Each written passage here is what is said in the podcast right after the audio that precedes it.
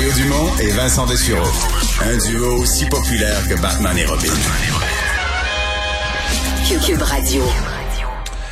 Alors, euh, après une euh, sortie hier quand même très structurée, très dure à la fois à l'endroit du gouvernement, du député Joël Lightbone. Il y en a un autre qui sort aujourd'hui euh, contre le gouvernement, député Robitaille de la région de Laval, euh, pour parler... Robillard. De, Robillard, pardon, oui.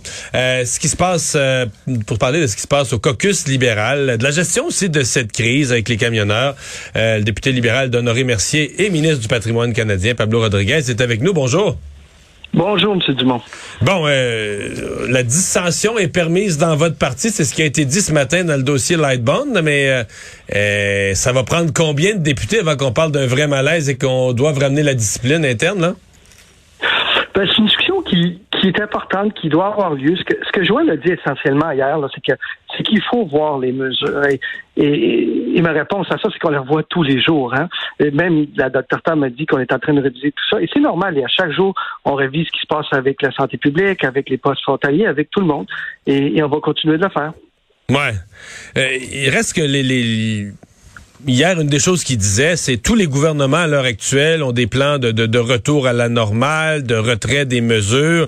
Euh, tous les gouvernements des provinces, tous les gouvernements des autres pays, euh, sauf le gouvernement canadien. Est-ce qu'il n'y a pas, euh, est-ce qu'il y a pas quelque chose au moment où les citoyens réclament le retour à la normale, est-ce qu'il n'y a pas quelque chose qui qui serait attendu de la part de votre gouvernement?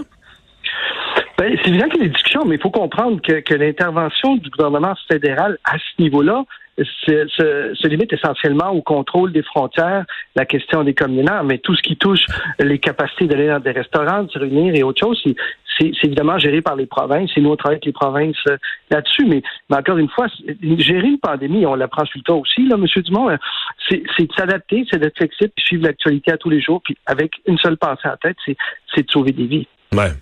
Donc là, euh, deux députés, celui d'aujourd'hui, M. Robillard, dit essentiellement que le, malaise de Joël Lightbone est largement partagé, en tout cas est partagé par plusieurs dans le dans le caucus. Est-ce que est-ce que c'est à ce point-là, est-ce que ça bouillonne dans le caucus libéral? Non, je le pense pas. Je, non, je le pense pas. la sortie de, on doit différencier les deux. Je pense que euh, M. Robillard un débat de fond avec le whip. Actuellement, c'est un peu différent.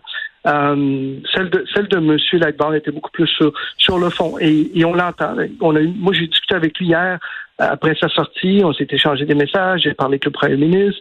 Euh, c'est un collègue que j'estime énormément. Et moi, je souhaitais qu'il reste avec nous. Évidemment, euh, être président du côté du Québec, c'est autre chose parce que c'est un poste de leadership, mais, mais qu'il reste avec nous, je le souhaite parce qu'à mon avis, il représente encore euh, euh, le, le futur du parti. Qu'est-ce que vous allez faire maintenant? Parce que là, la situation, euh, on a le sentiment, s'aggrave de jour en jour. Euh, Ottawa, tout est paralysé. Là, je vois que la police euh, va un peu plus loin, là, demander qu'on libère certaines rues. mais pendant ce temps-là, le pont ambassadeur est blessé, est fermé. Il y a eu la semaine, la semaine passée un nombre incalculable de villes. Il y a eu des manifestations. Est-ce que vous sentez que le gouvernement est en perte de contrôle de la situation? On sent que la situation est, est sérieuse, mais comme vous savez, M. Dumont, euh, ben, on parle d'une rue qui est bloquée.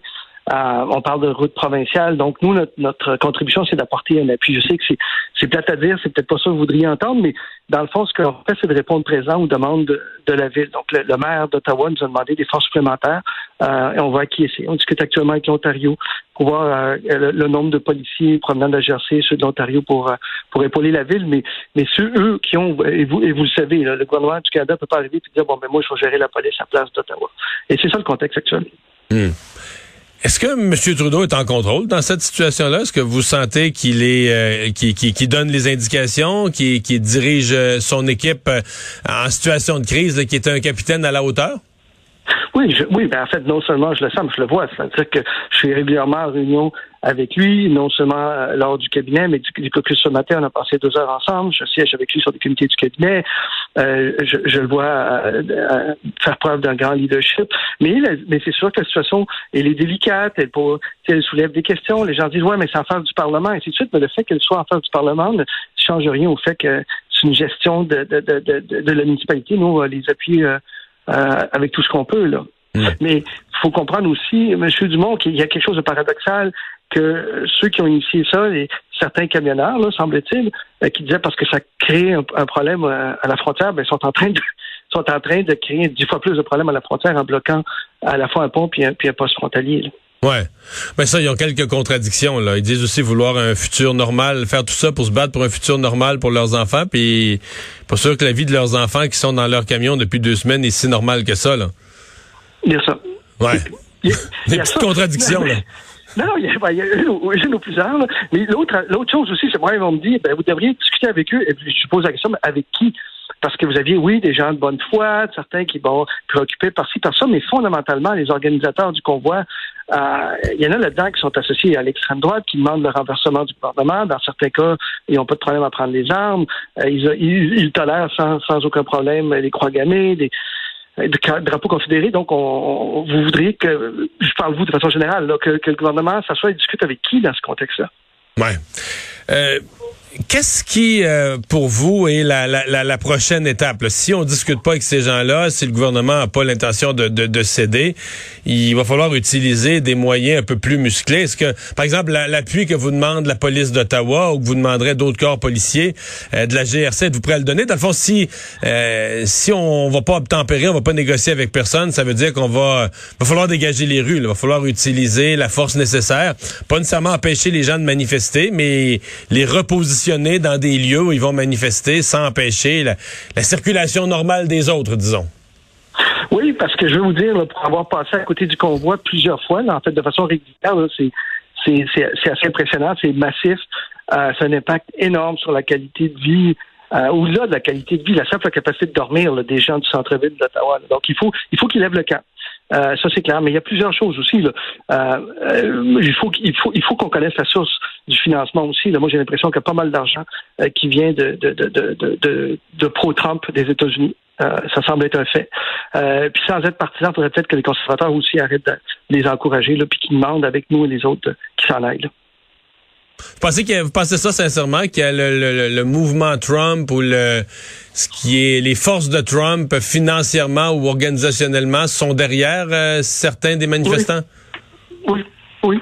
Puis, ils ont aussi l'appui très, très formel de, de, M. Trump qui les, appuie formellement, lui, son fils, euh, des, des, gens qui de, son entourage également. Donc, il y a un mélange de tout ça. Alors, pour regarder ça de cette façon-là, c'est pas aussi simple qu'il y ait des camionneurs qui sont venus parce qu'ils étaient pas contents.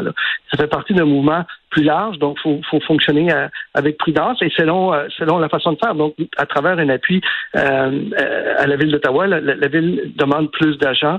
on va répondre présent. On regarde avec justement l'Ontario pour savoir combien d'agents sont fournis par l'un ou l'autre des, des pays du gouvernement.